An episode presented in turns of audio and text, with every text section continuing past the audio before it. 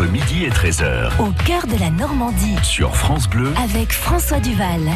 Michel de Decker, bonjour. Bonjour François. Euh, peut-être bien que oui, peut-être bien que non. En voilà une de belles curiosités de Normandie. Alors oui ou non, est-ce qu'on en connaît l'origine? Eh bien, l'explication la plus répandue mentionne une ancienne loi normande qui donnait le droit à une personne ayant signé un marché de rectifier ou d'annuler le contrat dans les 24 heures après la signature. Voilà qui prouvait bien que le Normand était méfiant. Et il avait raison d'ailleurs.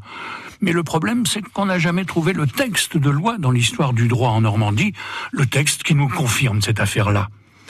Il y a une autre hypothèse qui remonterait à la période des invasions vikings. Un jour, une bande de ces pillards débarque dans un petit village. Pitié, pitié, épargnez-nous, ne nous faites pas de mal, supplie le chef du village. Tenez, on va vous donner nos économies, mais s'il vous plaît, ne détruisez rien, ne nous tuez pas. Eh oui. Mais le lendemain, une autre horde de voyous débarque. Et ne connaissant rien du marché passé avec les pilleurs de la veille, ils vont s'en donner à cœur joie. Peut-être bien que vous les avez payés, peut-être bien que vous les avez pas payés. On préfère faire le travail nous-mêmes. Et puis, il y a cette troisième explication qui me plaît bien. Au moment de mourir à Rouen, en 933, Rollon, le chef viking, qui s'était un peu civilisé depuis l'an 911, année qui avait marqué la création de la Normandie. Mais oui, il s'était converti à la religion chrétienne notamment. Il avait reconstruit les églises et les abbayes, mais au moment de mourir, il a été pris d'un gros doute. Ah oui, sur son lit d'agonie, il n'avait pas pu résister.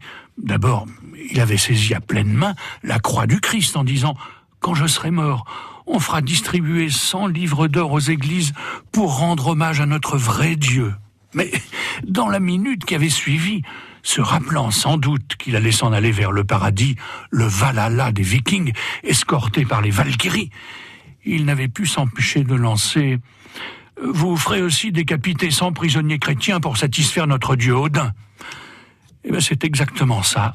Peut-être bien que oui, peut-être bien que non. Merci pour ces explications, Michel de Decker, à retrouver sur FranceBleu.fr. France Bleu.